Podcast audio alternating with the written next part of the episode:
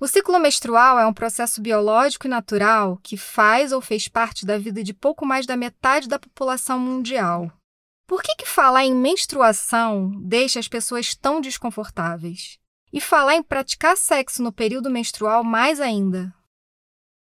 Prazer, eu sou a Ana e eu vim falar sobre sexo.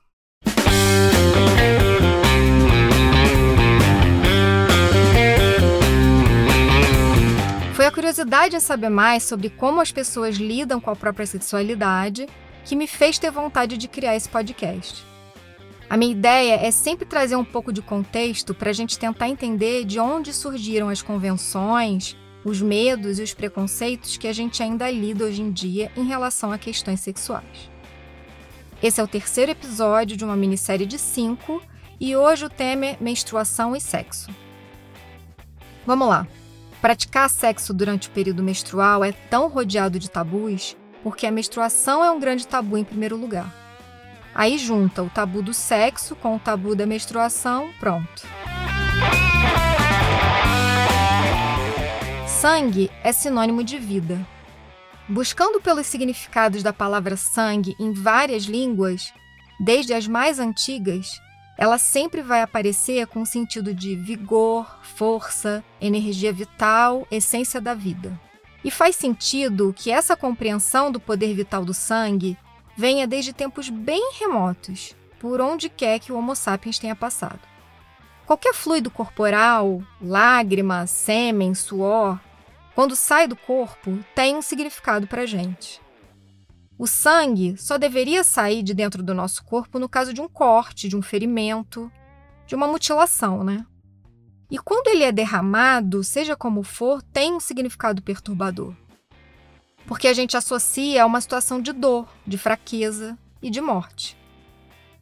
Agora, pensando no sangue menstrual, imagina como não devia deixar o povo intrigado aquele sangue fluindo espontaneamente por vários dias sem deixar a mulher fraca, sem causar sofrimento nem morte. Um fenômeno sem uma explicação aparente, acontecendo em intervalos regulares, inclusive bem parecidos com as fases da Lua. E se a gente para para pensar como a Lua sempre foi cercada por uma aura de mistério, dá para entender como a menstruação e a figura da mulher propriamente dita passou a ter essa conotação mística, pendendo para a bruxaria. Porque é isso, o ser humano tem essa tendência de fantasiar e acaba atribuindo um caráter sobrenatural para as coisas que ele considera como inexplicáveis. Bom, e por ser um elemento fundamental para a vida, o sangue sempre teve uma simbologia bastante poderosa. E mesmo muito antes de se ter qualquer entendimento sobre como funcionam os processos biológicos do nosso corpo, sabia-se que o sangue menstrual estava de alguma forma vinculado à concepção de vida, à fertilidade.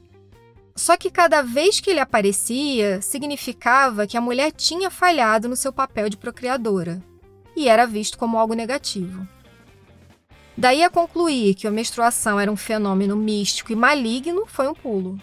Bom, essa é uma das muitas teorias de como começaram a surgir os tabus menstruais.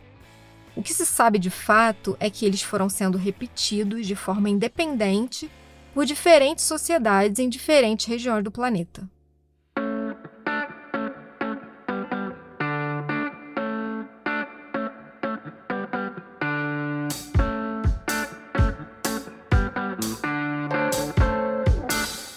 Vários povos tinham entre os seus costumes uma lista sem fim de recomendações para evitar o contato com sangue menstrual. Ele podia ser altamente destrutivo a qualquer ser vivo que estivesse por perto. A simples presença de uma mulher menstruada faria o vinho azedar, estragaria colheitas inteiras, tornaria as sementes estéreis, murcharia as plantas, enlouqueceria os animais, cegaria lâminas, tiraria o brilho do marfim. Só o olhar de uma mulher menstruada faria o espelho ficar opaco. Esses foram alguns dos mitos que surgiram na antiguidade.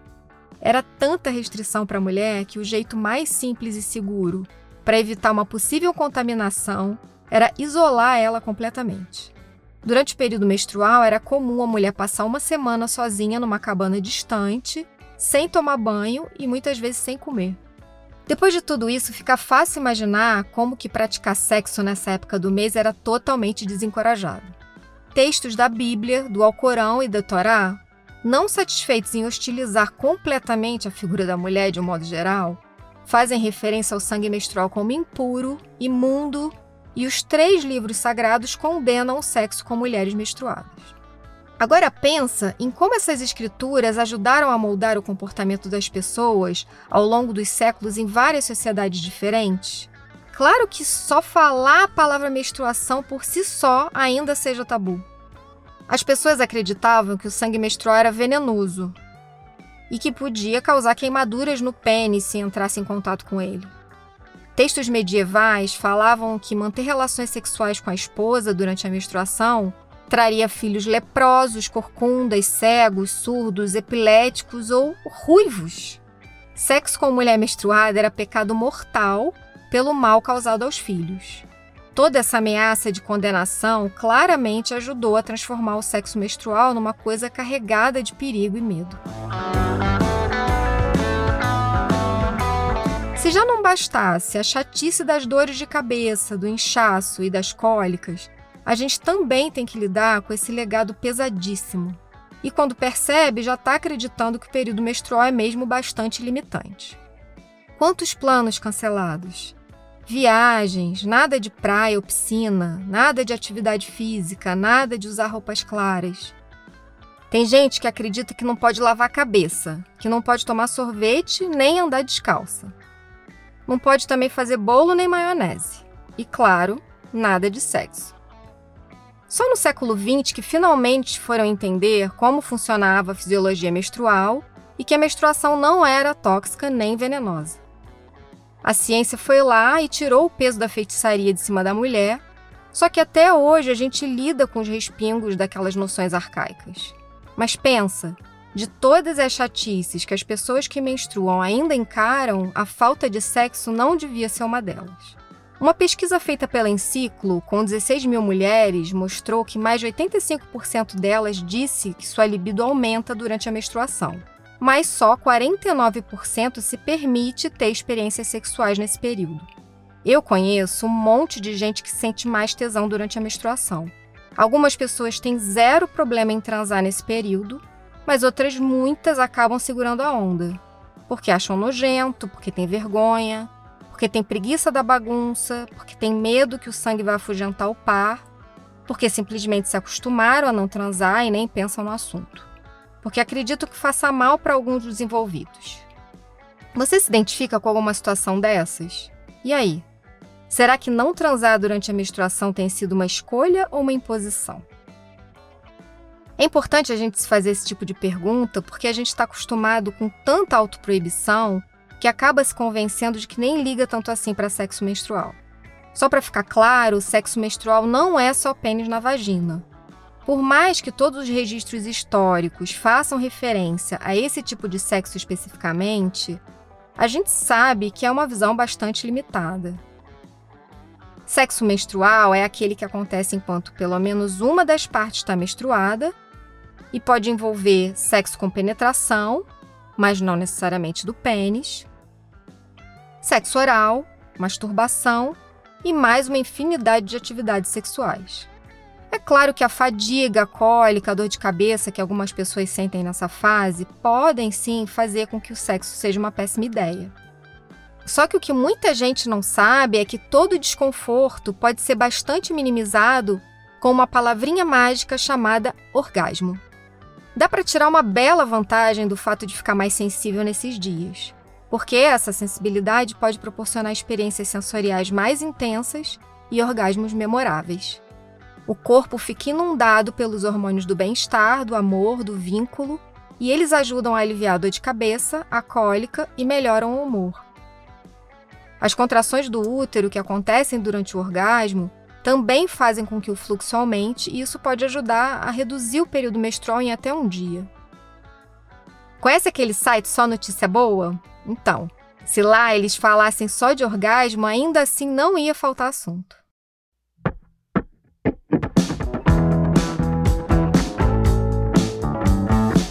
Se o problema for a bagunça que o sexo menstrual pode causar, existem alguns jeitos de minimizar.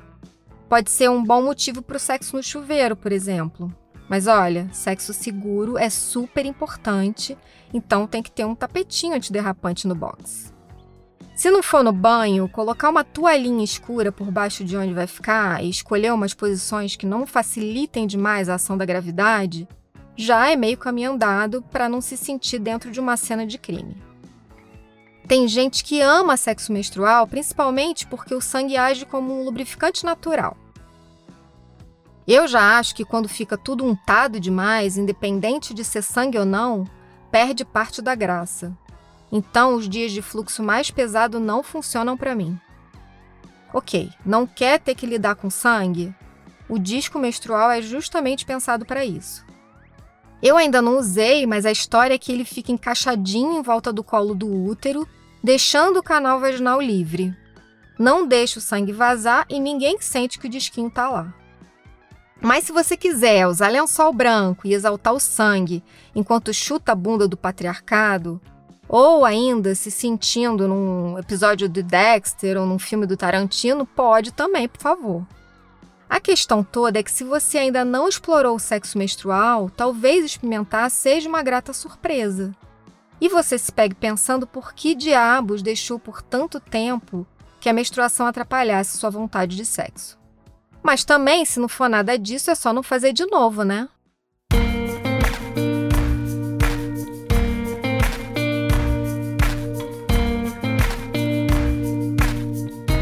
Eu ia falar engraçado como, mas não tem graça nenhuma que meninos e homens não tenham ideia de como funciona um ciclo menstrual, porque a grande maioria das pessoas considera que isso não é da conta deles. Muitos nunca tomaram conhecimento e nem querem tomar. Eu estava lendo aqui o depoimento de uma mulher falando que na época dela de escola, quando o tema da aula de biologia era ciclo menstrual, os meninos tinham autorização para sair da sala e jogar bola. Numa outra reportagem, a moça dizia que quando o irmão era adolescente, achava que o sangue menstrual era azul, porque era o que ele via nas propagandas de TV para vender absorvente. Mas, gente, se eles convivem a vida inteira com pessoas que menstruam, por que, que eles devem ficar indiferentes? Por que, que não é importante terem acesso e também interesse pelo assunto?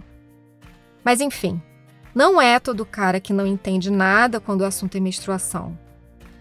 Alguns homens realmente gostam. Eu não estou falando dos que não se importam em transar quando a pessoa está menstruada. Tô falando de homem que curte tanto, mas tanto, que compra absorvente usado e calcinha manchada de sangue pela internet. Essa atração sexual por sangue menstrual é chamada de menofilia. Esse fetiche também é conhecido pelo apelido de palhacinho. Imagina por quê?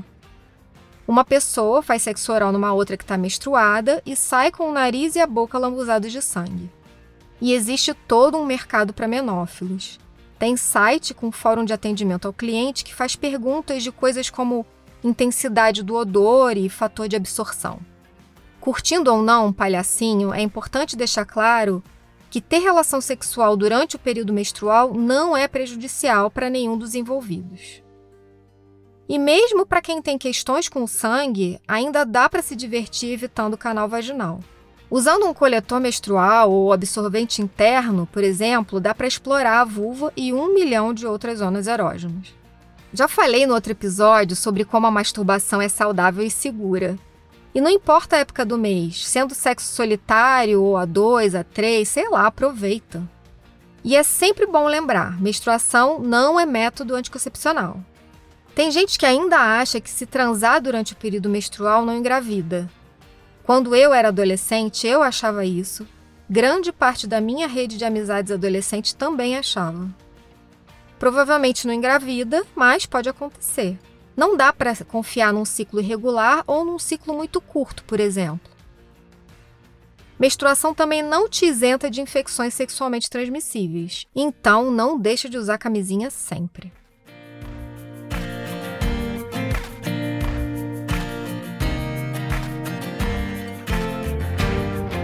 Eu adoro falar de cultura pop porque eu acho que cinema, teatro, programa de TV, música, literatura e tudo mais que envolva o mundo da arte e do entretenimento tem um papel gigante de influência na nossa vida. Tudo isso aguça a sensibilidade, a criatividade, o nosso senso estético e também porque ajuda a mudar nosso olhar e ampliar o debate sobre vários assuntos, principalmente sobre esses que já são tão rotulados. Já notou como que menstruação raramente é retratada em filmes ou programas de TV? É como se não existisse, fosse invisível. Quando aparece alguma coisa, é com gente lembrando que ela atrasou e por isso pode estar grávida, ou com alguma representação negativa mesmo, nojo, algum tipo de constrangimento, um trauma, ou para ridicularizar alguém. Várias vezes, inclusive, ela é mostrada do ponto de vista de um personagem homem, dizendo como a mulher está descontrolada ou sendo irracional por estar tá menstruada ou de TPM. Acho que o exemplo da pior referência possível é do filme Carrie a Estranha. Para começar, Carrie tem sua primeira menstruação tomando banho no vestiário da escola, fica completamente apavorada achando que está tendo uma hemorragia. Ela vive com a mãe, uma fanática religiosa que nunca tinha falado sobre nada disso com ela. E é esse evento que parece liberar de vez seus poderes de telecinese. Daí para frente ela começa a destruir a porra toda, é como se a sua menarca tivesse invocado o mal. Carrie é o primeiro livro de Stephen King. Ele foi publicado em 1974, em seguida ele virou filme que virou clássico. Mas pensa só se esse enredo não leva a gente para aquelas noções das mulheres com poderes sobrenaturais e malignos que começaram lá na antiguidade. Só podia ser filme de terror mesmo. Ok, o filme é antigo. Então a gente pula para o BBB 2021. Vida real, mais ou menos real. A menstruação da Carol Conká virou assunto no Twitter depois dela passar o dia falando que estava menstruada, se pegar com o Bill e rolar uma masturbação mútua debaixo do edredom. O público ficou revoltado e com nojinho pelo fato dela ter deixado o cara tocar nela menstruada.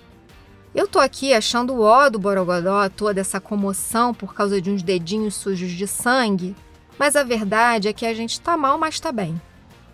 Porque em algumas sociedades, ainda hoje, a relação com a menstruação é assustadoramente mais opressora. Na Índia, mulheres não coziam durante o período menstrual porque lá ainda cultivam essa ideia de que elas vão contaminar a comida. Também não podem entrar em templos, dormir na própria cama, nem fazer as refeições com a família, por estarem impuras. Tudo isso ainda é praticado em vários países orientais e africanos. De acordo com uma pesquisa da Unicef de 2015, 48% das meninas do Irã acreditam que menstruação é doença. Em algumas regiões do Nepal, as mulheres ficam isoladas numa cabana insalubre durante o período menstrual. Tem muitos casos de mulheres que morrem de doenças, atacadas por animais ou por inalação de fumaça porque acendem fogueiras para se esquentar.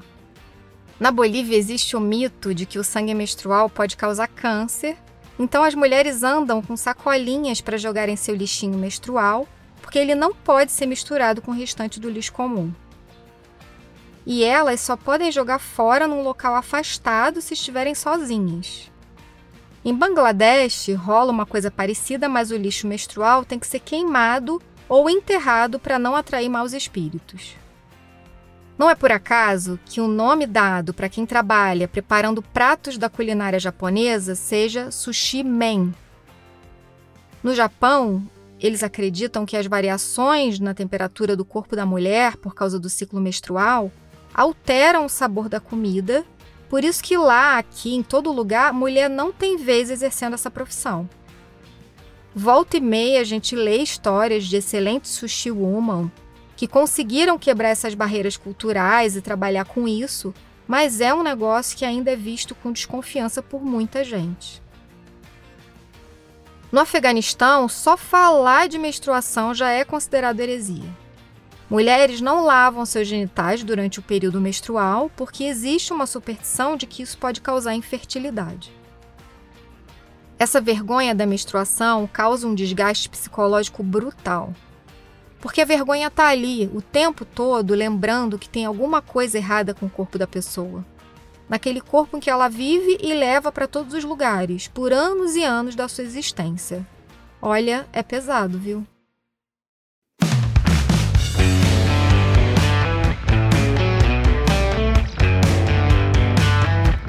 Eu fiz uma digressãozinha aqui, mas eu queria voltar para os exemplos na cultura pop. Ai, mas eu não vou ficar falando de exemplo negativo, não. Até porque, felizmente, a narrativa da menstruação está sendo atualizada no mundo do entretenimento. Vamos falar de coisa boa? I May Destroy You foi lançada em 2020 e está disponível na HBO. A minissérie é maravilhosa por N motivos, mas ela tem uma sequência ótima relacionada à menstruação. Tem a primeira cena com a personagem principal, que se chama Arabelle, sentada no vaso, colando um absorvente na calcinha enquanto conversa com uma amiga que está no quarto. Por que isso? A gente vê toda hora gente abrindo a geladeira, escovando os dentes e até limpando a bunda, servindo como pano de fundo para alguma outra coisa ou conversa que está rolando. Tudo tão corriqueiro quanto colocar um absorvente enquanto está sentado no vaso na vida de gente que menstrua. Mas, pelo jeito, o absorvente deve ser um objeto bem chocante, porque a gente nunca vê. Outra cena é ela na balada de vestido curtinho, dançando como se não houvesse amanhã, em alguns momentos aparecendo o absorvente colado na calcinha. Parece besta, mas dá uma cutucada naquelas cenas estereotipadas de filmes e séries onde a personagem aparece em casa, imprestável, com bolsa de água quente na barriga. As pessoas sofrem com cólicas e preferem se recolher durante a menstruação? Sim, é bastante comum. Mas fazer isso parecer uma regra incontestável é monótono. Você pode fazer melhor, roteirista. A terceira cena é ela avisando pro cara com quem ela tá afim de transar que ela tá menstruada. Ele diz que por ele tudo bem. Porque as pessoas não conversam, gente. Preferem inventar uma desculpa qualquer do que serem diretas e honestas. Quando a gente mostra esse tipo de abordagem como uma coisa natural, esses estigmas vão se diluindo aos poucos. Bom, aí tem o cara puxando o cordão do absorvente interno dela, sujo de sangue, de boaça. E depois do sexo, ele encontrando um coágulo menstrual na cama, pegando o coágulo, brincando com ele nos dedos e dizendo o quanto é macio. Essa foi inusitada até para mim que estou aqui fazendo podcast para dizer que a gente tem que naturalizar menstruação e sexo de uma vez por todas.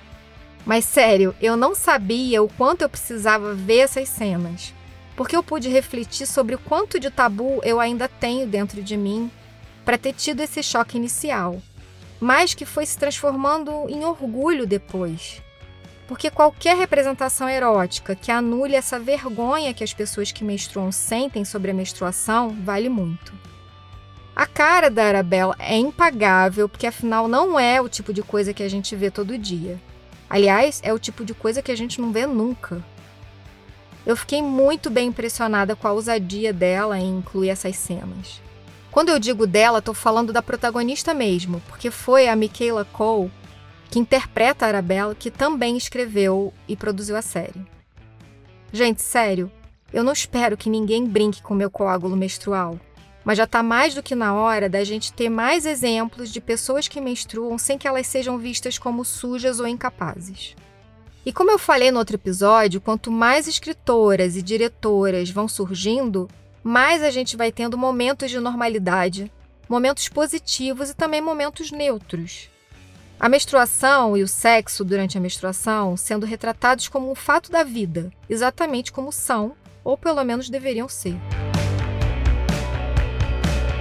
Em algumas sociedades, a fertilidade da terra estava relacionada à fertilidade feminina, e por isso faziam a associação da mulher com o divino, que em toda a sua generosidade gerava frutos. A menstruação não era vista com maus olhos, pelo contrário, ela era respeitada, celebrada. Era motivo de orgulho. Era também um tempo de descanso e de renovação para a mulher. E de uns tempos para cá, muitas mulheres vêm sentindo necessidade de reverter essa lógica de que a menstruação é feia, chata e boba.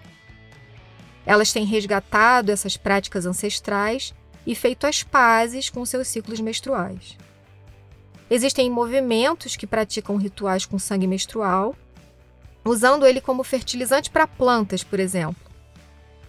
Tem gente que encara rituais menstruais como um jeito de se conectar com o próprio corpo, tem gente também que encara como um ato político. Acho que o mais importante é que cada vez mais pessoas estão questionando e superando esses estigmas. e cada vez mais pessoas parecem dispostas a falar publicamente sobre menstruação. Até 1985, a palavra menstruação não era mencionada nem em propaganda para vender absorvente, seguindo todos os protocolos de quem acha que está eliminando o problema fingindo que ele não existe. Mas faz mesmo todo sentido que numa sociedade como a nossa, onde mulheres são incentivadas a ter filhos e julgadas quando não querem ter, a menstruação seja motivo de vergonha. Eu vejo direto gente ainda fazendo comentário em tom de segredo. Absorvente ainda anda escondido. Tudo é feito de um jeito para ninguém desconfiar do sangramento. Já pensou em agir naturalmente naqueles dias? Ah, os eufemismos. Porque tem gente que não está preparada para lidar com a palavra menstruação. Esses apelidinhos começaram lá na infância e vão fazendo com que a gente evite nossos corpos uma vida inteira, o problema é que quando a gente não conhece o próprio corpo, ele vai se tornando uma fonte cada vez menos provável de poder e de prazer. Pelo visto, eu vou falar disso em todos os episódios, sim. Tem desde incômodo, regra, visitante do mês até semana do tubarão.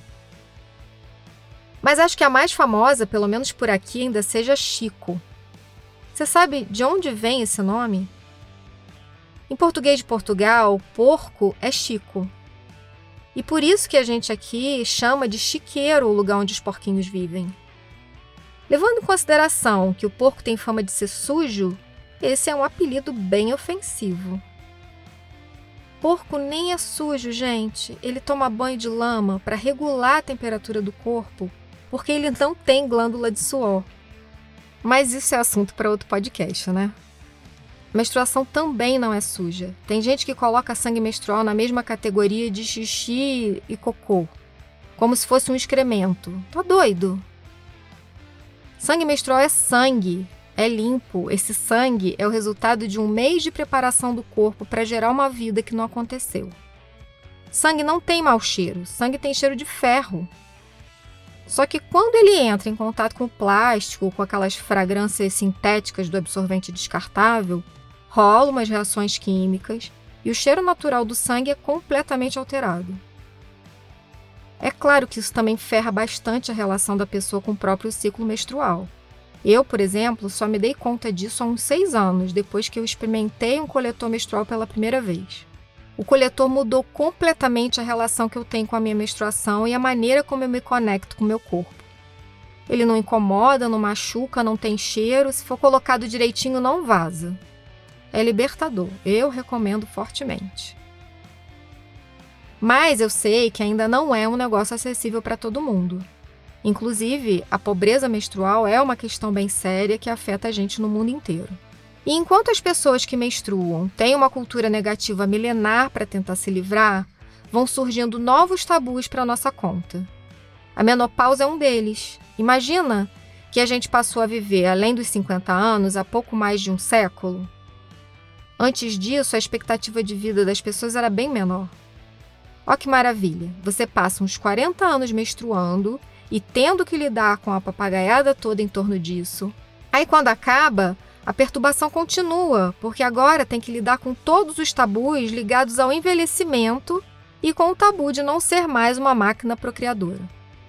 E como entrar na menopausa é coisa recente, existe um vácuo de informações boas e confiáveis. E é aí que a desinformação floresce e é daí que nascem os tabus.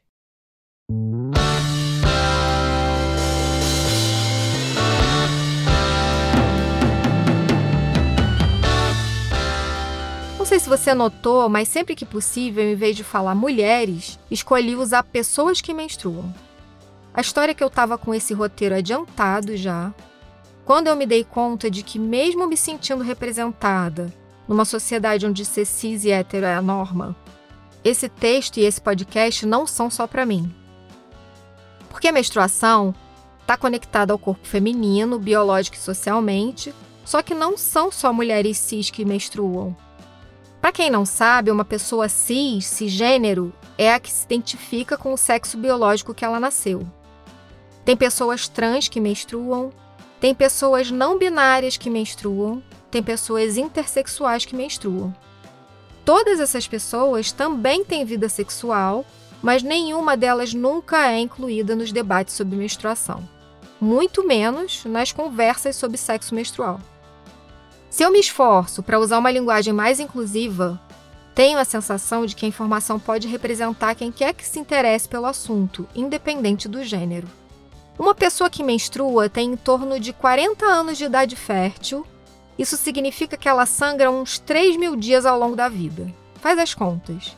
Isso dá uns 6 anos e meio de sexo que você pode estar tá perdendo. Brincadeiras matemáticas à parte, eu acho que, como qualquer experiência erótica, sexo menstrual é uma questão bastante pessoal. Tá tudo bem não curtir fazer atividades sexuais quando alguma das partes está menstruada e é fundamental respeitar os limites de cada um. Tem gente que não lida bem com sangue, fica enjoado com cheiro ou quando vê a pressão baixa, desmaia até. Considerar as crenças e os sentimentos dos envolvidos também ajuda a gente a calibrar as expectativas.